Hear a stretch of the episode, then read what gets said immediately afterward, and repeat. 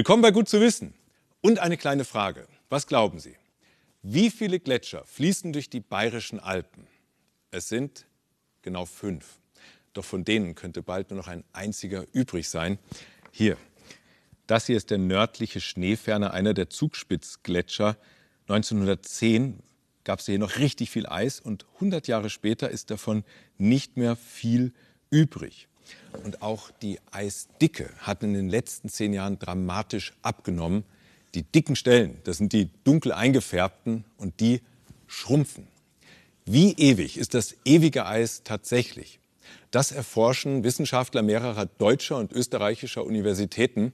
Und gemeinsam mit ihnen geht es jetzt nach oben. Aber nicht mühsam zu Fuß.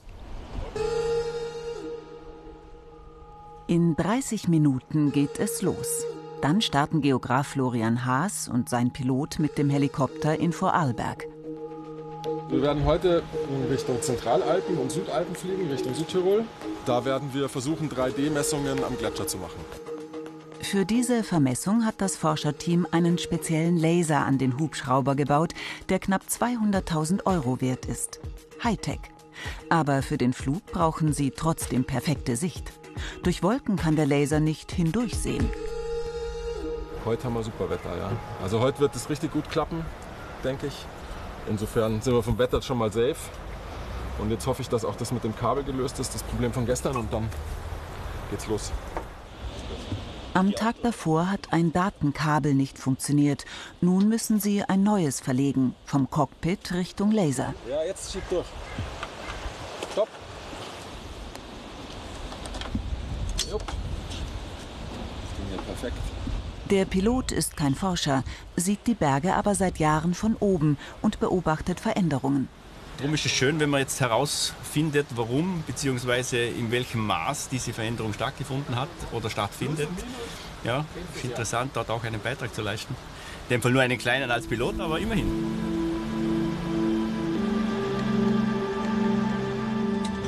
Und dann geht es los. Von Vorarlberg fliegen die beiden Richtung Süden zum Alpenhauptkamm hinüber nach Italien. 40 Minuten brauchen sie zum Ortlermassiv in den Südostalpen zwischen Bormio und Bozen. Das ist hochalpines Gelände, weit über der Baumgrenze, in über 3000 Metern. Wir sind über die höheren Lagen schon geflogen, aber natürlich der Ortler als höchster Berg Italiens ist dann nochmal eine ganz andere Höhenklasse und da sieht man dann, wie es auf einmal immer weißer und immer vergletscherter wird. Also eine ganz, ganz eindrucksvolle Kulisse, die sich vor allem dann aufmacht, wenn man über so einen Grat fliegt und dann hat man das Ortler-Massiv vor einem leuchten. Das ist, was man normalerweise nur aus der Ferne sieht. Östlich der eindrucksvollen Königsspitze im Ortler-Massiv liegt das Martelltal. Dahin fliegen die beiden, das ist ihr Ziel.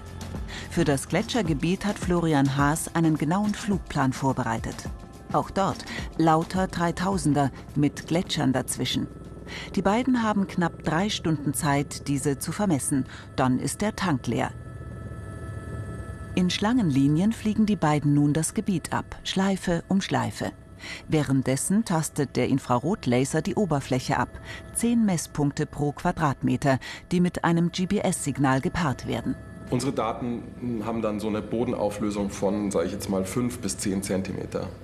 Also wenn ein 5 cm großer Stein auf einmal verschwindet zwischen zwei Datensätzen, dann könnten wir das theoretisch dokumentieren. Die Daten laufen direkt in Florian Haas Laptop. Den Dateneingang im Blick haben ist also die eine Aufgabe. Und den Piloten auch entsprechend lenken. Es ist wichtig, dass er die Geschwindigkeit einhält, den Abstand über Grund, die Fluglinien sauber trifft, damit man nachher komplette Datensätze hat und nicht irgendwelche Lücken. Und da haben wir sehr stark kommuniziert, auch weil er, wenn wir, wir sind ja sehr tief geflogen, nur so 150 Meter über Grund. Über den Graten ist man dann teilweise 30, 20 Meter über Grund.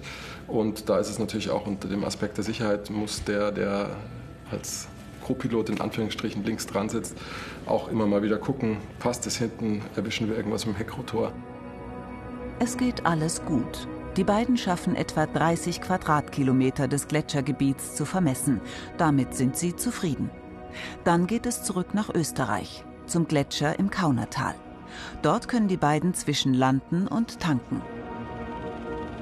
Der Gletscher ist leicht erreichbar und die Besucher sehen, wo die Reise hinführt. Planen zum Schutz des Gletschers, um ihn so lange wie möglich zu erhalten. Vor 20 Jahren war die Fläche noch vereist. Was auf jeden Fall auf uns zukommt, ist, dass die, dass die Gletscher sukzessive verschwinden werden, egal was wir tun. Und das liegt daran, dass die Gletscher eben sehr langsam reagieren auf Klimaimpulse. Das heißt, das, was wir jetzt an Gletscherschmelze sehen, ist die Folge von vor vielleicht 20 Jahren. Und man bräuchte eigentlich auf jeden Fall mal 20 aufeinanderfolgende Jahre mit mehr Schneerücklage als das, was im Sommer schmilzt, damit die Gletscher wieder einen Vorstoß produzieren würden.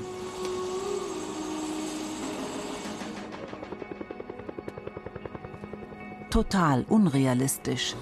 Die Forscher können die Gletscher nicht retten. Ihr Fokus liegt aber auch woanders. Verstehen. Unserer Überzeugung nach muss man in die Vergangenheit gucken, um zu gucken, was passiert mit den Geosystemen. Weil das, was jetzt abläuft, ist ja vorher auch schon abgelaufen in anderen Höhenlagen, um daraus sozusagen Schlüsse zu ziehen, ähm, um in die Zukunft schauen zu können. Also das ist, ist der, das Ziel der ganzen Sache. Die Gegenwart haben die Forscher heute abgebildet und die wollen sie nun mit der Vergangenheit vergleichen. Die Wissenschaftler forschen nicht nur oben in den Bergen, sie durchstöbern auch Archive nach alten Dokumenten und Fotos, um möglichst weit in die Vergangenheit der Gletscher zu blicken. Und jetzt wird's interessant, denn wir können mithelfen. Wenn wir nämlich Fotos von unseren Großeltern von Skitouren oder Gletscherwanderungen haben, können wir die an die Katholische Universität Eichstätt schicken. Für die Wissenschaftler sind solche alten Fotos wahre Schätze, denn je weiter sie in die Vergangenheit blicken können, umso besser können sie die Zukunft vorhersagen. Ein paar Wochen später. Die Ergebnisse des Flugs sind da. Florian Haas und Projektpartner Michael Becht sind gespannt. Aus den bunten Punkten baut sich nun das 3D-Modell des Gletschers auf. Das Martelltal hat 16% Gletscherfläche, ist also immerhin noch äh, vergleichsweise stark vergletschert und genau deshalb haben wir es ja auch ausgewählt. Und wir schauen jetzt mal, wie stark sich die Gletscherfläche in den letzten Jahren verändert hat. Die Forscher vergleichen nun die aktuellen Daten mit einer Vermessung des Gebiets aus dem Jahr 2004. Die sind im Detail nicht ganz so, ganz so hochauflösend und vielleicht auch nicht ganz so präzise, weil die Methode relativ neu war. Nichtsdestotrotz hat man schon eine 3D-Information des Gebietes und man kann also diese Daten, die wir jetzt aufgezeichnet haben, mit Daten, die mit einem ähnlichen System aufgezeichnet worden sind, vergleichen. Diese dunklen Bereiche ist auch cool. Guck mal, das ist Wasser, das, das sind, neue Seen, Seen ja, die sind neu entstanden. Also hier sind, sind ziemlich cool die Gletscherspalten zu sehen. Das ist 2004 und das ist ähm, unser Datensatz von 2019 überraschend, dass es so schnell geht. Man muss sagen, bis 1990 äh, etwa äh, ist die Situation halbwegs stabil gewesen. Und ab 1990 äh, hatten wir ein Umschwenken und diese Gletscherschmelze ist enorm stärker geworden. Die Forscher wollen eine Art ausführliches Tagebuch erstellen mit allen Bewegungen, die in dem Gebiet in der Vergangenheit stattgefunden haben. Es ist in den Geosystemen, die wir untersuchen, eigentlich ähnlich, äh, wie wir es bei der Klimatologie haben. Bei der Klimatologie äh, kann man auch nicht von einem Hochwasser oder einem Starkregenereignis auf einen Klimawandel äh, schließen. Bei unseren Geosystemen in den Alpen ist es teilweise sogar noch etwas schwieriger, weil große Feldstürze, große äh, Murereignisse treten sicherlich in einer zeitlichen äh, Frequenz auf, die viele, viele Jahre auseinander liegt. Deswegen wollen die Forscher noch viel weiter in die Vergangenheit schauen, bis zur Mitte des 19. Jahrhunderts. Das tun sie im Archiv des Deutschen Alpenvereins in München. Hier lagern die richtig alten Bilder, zum Teil aus privaten Nachlässen oder aus Archiven von Verlagen und Magazinen. Es ist so ein bisschen äh, wie eine Schatz, ein, ein, Mittel aus Schatzsuche und Schnitzeljagd. Ja, wir sind auf der Suche nach den äh, Bildern aus dem Matelltal. Im Moment äh, sind wir hier im Bereich des Großglockners, also Etwas äh, weiter östlich, äh, aber schon mal im Bereich des Alpenhauptkammes wenigstens, ja. Diese Bilder äh, liefern uns Informationen für alle die Bereiche, die das Geosystem beeinflussen. Also über die Vegetation bekommen wir Informationen, über die Entwicklung von Flusssystemen bekommen wir Informationen, über Hänge, die abrutschen oder sich äh, in Bewegung setzen, bekommen wir Informationen. Wenn wir ein Bild haben, dann können wir es zweidimensional machen, also Strecken messen haben wir zwei Bilder, die vielleicht, weil es so schön war, nebeneinander direkt liegen und wir haben eine gewisse Überlappung, dann können wir sogar dreidimensionale Auswertungen äh, machen von solchen alten Bildern. Im Archiv werden die Forscher nicht fündig. Aber in den Ausstellungsräumen lagert ein alter Bildband, angeblich mit einem Bild des Martelltals. Die Forscher haben Glück. Sie finden ein Bild mit den Gletscherflächen, die sie vor ein paar Wochen vermessen haben. Mit Hilfe moderner Methoden ist es möglich, Standort und Blickrichtung des Fotografierenden zu ermitteln und es mit aktuellen Daten übereinander zu legen. Also hier sieht man jetzt den, den Gletscherstand 1890 ähm, von dem Gletscher, den wir uns vorher im 3D-Bild angeschaut haben. Und wenn man den jetzt hochzieht, 2019, also ganz da oben ist jetzt die Gletscherzunge. Die Folgen des Klimawandels sind offensichtlich. Was wir aber jetzt wissen wollen, ist, was folgt daraus? Wie äh, ist die Lebenssituation im Alpenraum, äh, wenn man berücksichtigt, dass sich die äußeren Bedingungen ändern? Haben die Menschen mit höheren Überflutungswahrscheinlichkeiten zu rechnen? Wird es mehr Steinschläge und Muren geben? Wird ein Artensterben einsetzen? Auf all diese Fragen wollen die Forscher in ein paar Jahren Antworten haben und damit eine Art Prognosenhandbuch bereitstellen.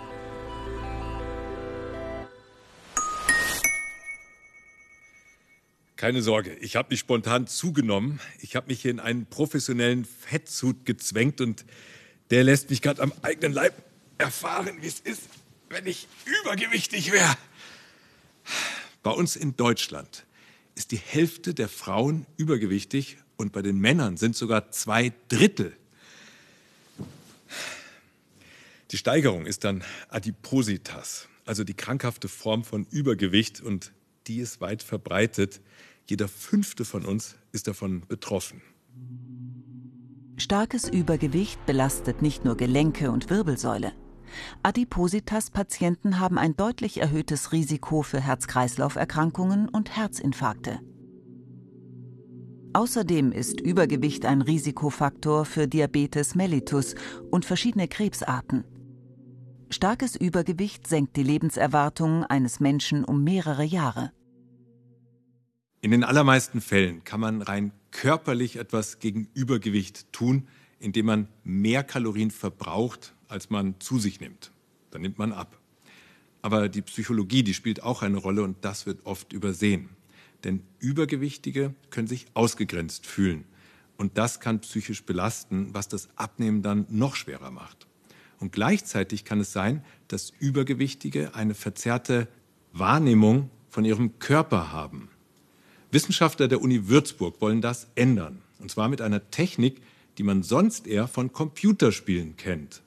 Dann bitte einmal die Arme an die Seite, Pose einnehmen, nach vorne schauen und 3, 2, 1. »106 Kameras haben gerade gleichzeitig ausgelöst. So angeordnet, dass jeder Punkt an Professor Caroline Wienrichs Körper von mindestens zweien fotografiert wurde.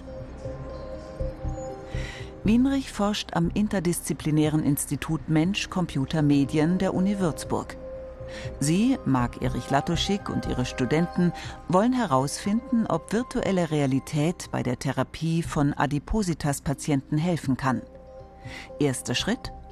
Aus den Fotos rekonstruiert eine Software innerhalb weniger Minuten ihre Körperoberfläche. Mithilfe einer künstlichen Intelligenz und etwas manueller Unterstützung wird dann ein Skelett in den Körper eingezogen. Ist er schon fertig? Er hat es schon eingefittet. Wir haben jetzt den Körper ähm, im Prinzip schon zur Verfügung und jetzt könnten wir das Ganze animieren und oben eben in den verschiedenen Anwendungen verwenden. Ein so erzeugtes Abbild kann Caroline Wienrich nun in der virtuellen Realität steuern. Und jetzt nochmal bewegen.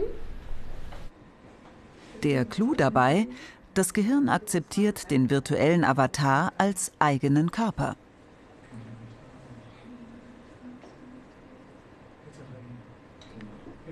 So, jetzt müsstest du, müsstest du. Nun können wir diesen akzeptierten virtuellen Körper verändern und wir hoffen durch diese Veränderung des virtuellen Körpers auch eine psychologische Wirkung zu erzielen. Wir könnten mich jetzt beispielsweise kräftiger machen. Das sehen wir hier natürlich etwas ähm, simuliert. Wenn ich mich jetzt ähm, so sehe, habe ich tatsächlich sofort so ein bisschen ein schwereres Gefühl. Ähm, als ich das zum ersten Mal gemacht habe, ähm, habe ich tatsächlich mich auch ein bisschen schwerfälliger bewegt. Ähm, also man hat schon das Gefühl, dass man tatsächlich ähm, dieses Gewicht jetzt auch an seinem realen Körper trägt. Die Forscher wollen diese Möglichkeiten, den eigenen eingescannten Körper virtuell zu steuern und auch verändern zu können, zur Therapieunterstützung von Adipositas-Patienten nutzen. Das könnte den Patienten etwa bei der realistischen Wahrnehmung ihres eigenen Körpers helfen oder dabei die Motivation beim Abnehmen zu behalten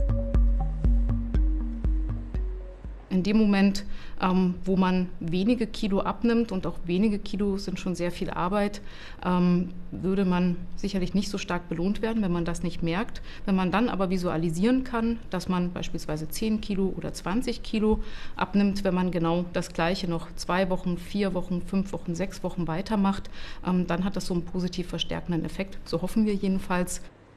Bevor das mit Patienten getestet werden kann, soll die Technik noch zuverlässiger und besser werden. Die Kooperationspartner an der Uni Bielefeld etwa arbeiten gerade daran, realistisch zu simulieren, wie sich Körper durch Gewichtszu- oder Abnahme verändern. Denn in unseren wissenschaftlichen Vorstudien und Arbeiten, die auch dazu geführt haben, konnten wir nachweisen, dass beispielsweise der gestiegene Realismusgrad auch mit äh, einer Steigerung von ganz, ganz wichtigen Faktoren der Virtual Reality, der Glaubwürdigkeit des Gefühls, dort zu sein, der Präsenz korreliert. Also es gibt ganz viele Indizien dafür, dass dieser Realismusgrad offensichtlich wichtig und sinnvoll ist. Und deswegen werden wir versuchen, den weiter zu erhöhen. Auch das Einscannen selbst soll irgendwann mit einer einzigen Kamera möglich sein.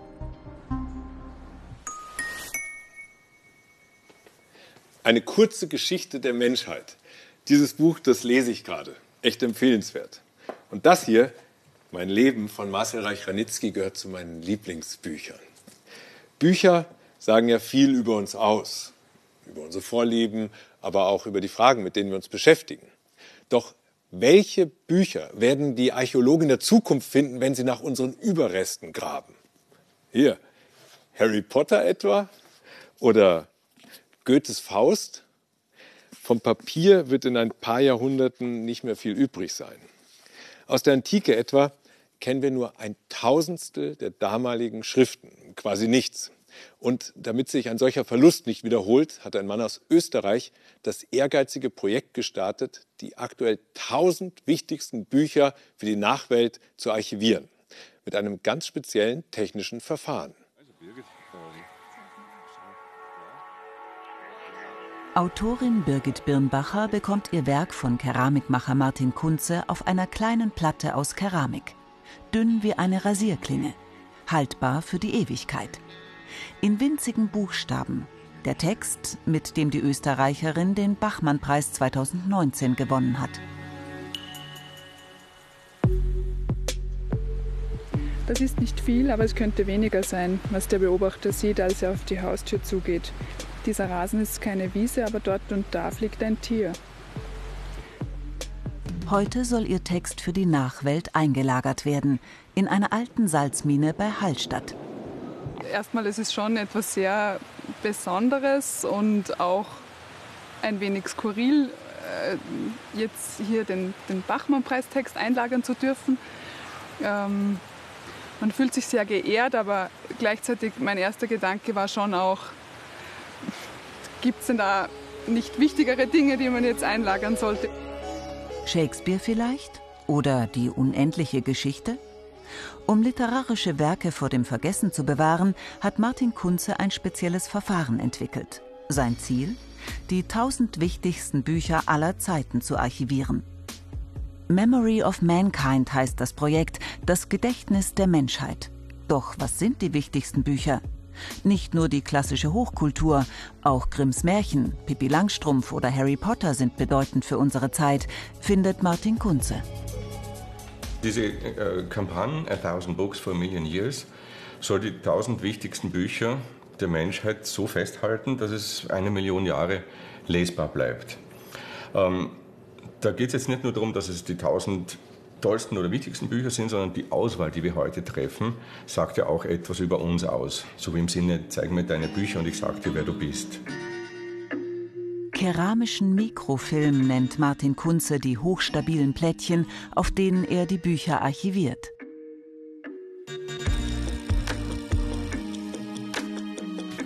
Die rohen Datenträger bezieht er aus der Porzellanstadt Selb in Oberfranken. Sie werden zunächst mit einer Schicht aus Halbmetallen bedampft und kommen dann bei 1200 Grad in den Töpferofen. Dieses Material ist ja aus Keramik, das Grundmaterial. Und da ist eine ganz dünne Schicht drauf von einem dunklen Stoff, der aufgebrannt wird. Äh, und durch diesen Brennprozess verbindet sich das so fest mit diesem, mit diesem Trägermaterial, dass das ähm, eigentlich fast hart wie Diamant ist. Bücher für die Ewigkeit. Doch wie kommen die Texte nun auf den Mikrofilm? Zuerst werden die Dateien, darunter auch der Text von Birgit Birnbacher, in eine Software kopiert und in eine Grafik umgewandelt. Die Texte bekommt Martin Kunze von den Verlagen kostenlos. Dann bringt er sie zu einer Firma, die sich auf Industrielaser spezialisiert hat. Nachdem der Text in den Computer geladen und der Rohling eingespannt ist, fräst ein Präzisionslaser Buchstabe für Buchstabe auf den Mikrofilm. Rund eine Million Zeichen passen auf ein Keramikplättchen. Ja, dieser Laser ist so präzise, dass der fünf Zeilen pro Millimeter schreiben kann.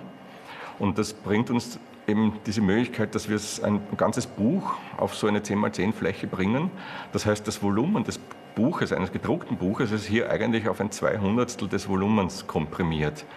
Das heißt, wir kriegen eigentlich ganze Bibliotheken hinein in das MOM-Archiv äh, und würden ein Zweihundertstel des Platzes brauchen von einem Gesamtlager in einer Bibliothek. Im Anschluss wird jedes Exemplar des Mikrofilms im Labor kontrolliert. Ist die Schrift sauber gefräst? Wie sehen die Ränder aus? Rainer Niedetzky erkennt unter dem Mikroskop, wie gut der Laser gearbeitet hat. Vor allem steht die Lesbarkeit. Ich brauche einmal einen guten Kontrast.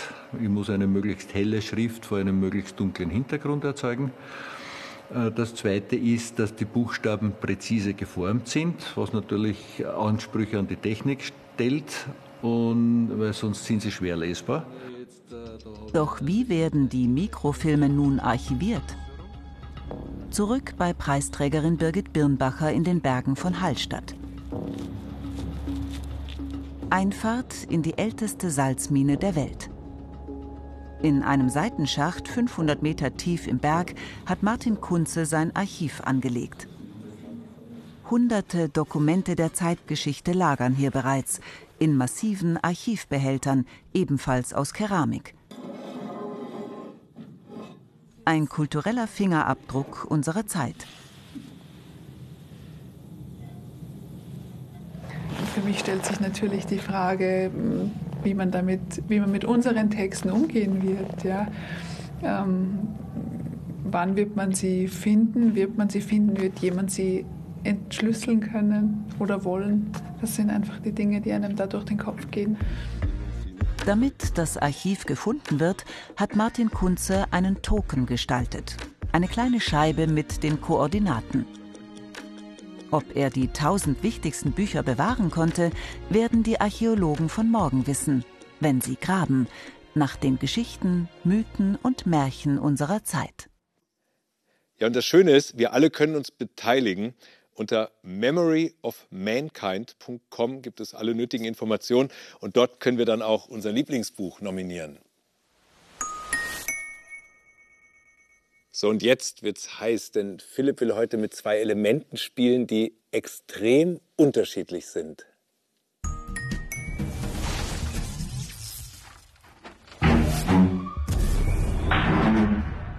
Feuer und Wasser verträgt sich normalerweise nicht so gut.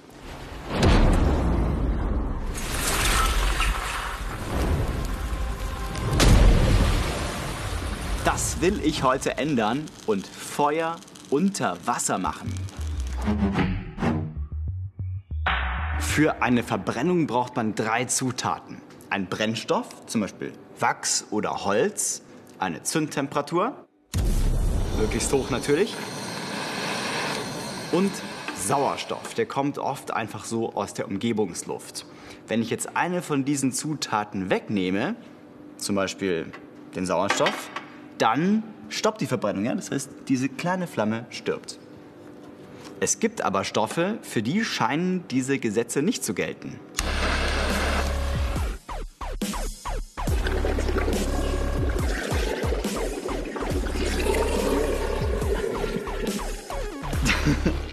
ja, Feuer unter Wasser. Hatte ich zu viel versprochen? Der Witz ist, diesen Stoff, den kennen Sie wahrscheinlich. Das war nämlich so eine handelsübliche Wunderkerze. Wobei eine allein, wenn ich die unter Wasser halte, das funktioniert nicht. Denn bei einer Wunderkerze allein kühlt das Wasser hier zu stark. Aber wenn man mehrere zusammenbindet, dann funktioniert das super gut. Dann ist die Verbrennung so heiß, dass das Wasser nicht stark genug kühlen kann. Das war ja unsere erste Zutat für die Verbrennung. Die zweite Zutat, den Brennstoff, den hat die Wunderkerze hier offensichtlich dabei. Aber wie ist das mit der dritten Zutat? Woher kommt der Sauerstoff unter Wasser? Die Magie steckt hier drin, in diesem grauen Zeug. Bariumnitrat, ein Salz, das sehr sauerstoffreich ist und dieser Sauerstoff im Bariumnitrat, der wird bei der Verbrennung freigesetzt. Das heißt, wenn ich diese Wunderkerze anzünde, dann setzt sie Sauerstoff frei, den sie wiederum gleich für die weitere Verbrennung verwenden kann.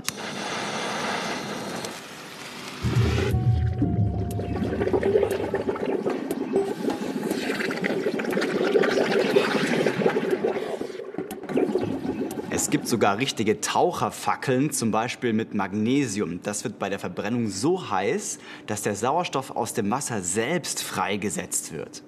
Bevor jetzt aber der eine oder andere auf die Idee kommt, mit Wunderkerzen und Co. auf Tauchgang zu gehen, zum Beispiel in der Badewanne, lassen Sie es lieber bleiben. Das ist nicht ganz ungefährlich. Denn diese Temperaturen hier, die sind wirklich extrem hoch.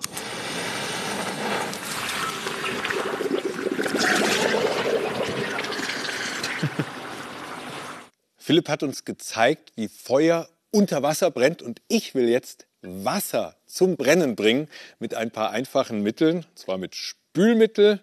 Das verrühre ich jetzt mit dem Schneebesen. Dazu gibt es einen Spritzer Feuerzeuggas. So, und das Ganze entzünde ich jetzt vorsichtig. Wow! Was für eine Flamme! Ja, damit sind wir am Ende. Und ich sage danke fürs Dabeisein und bis zum nächsten Mal. PS, toller Effekt mit einfachen Mitteln.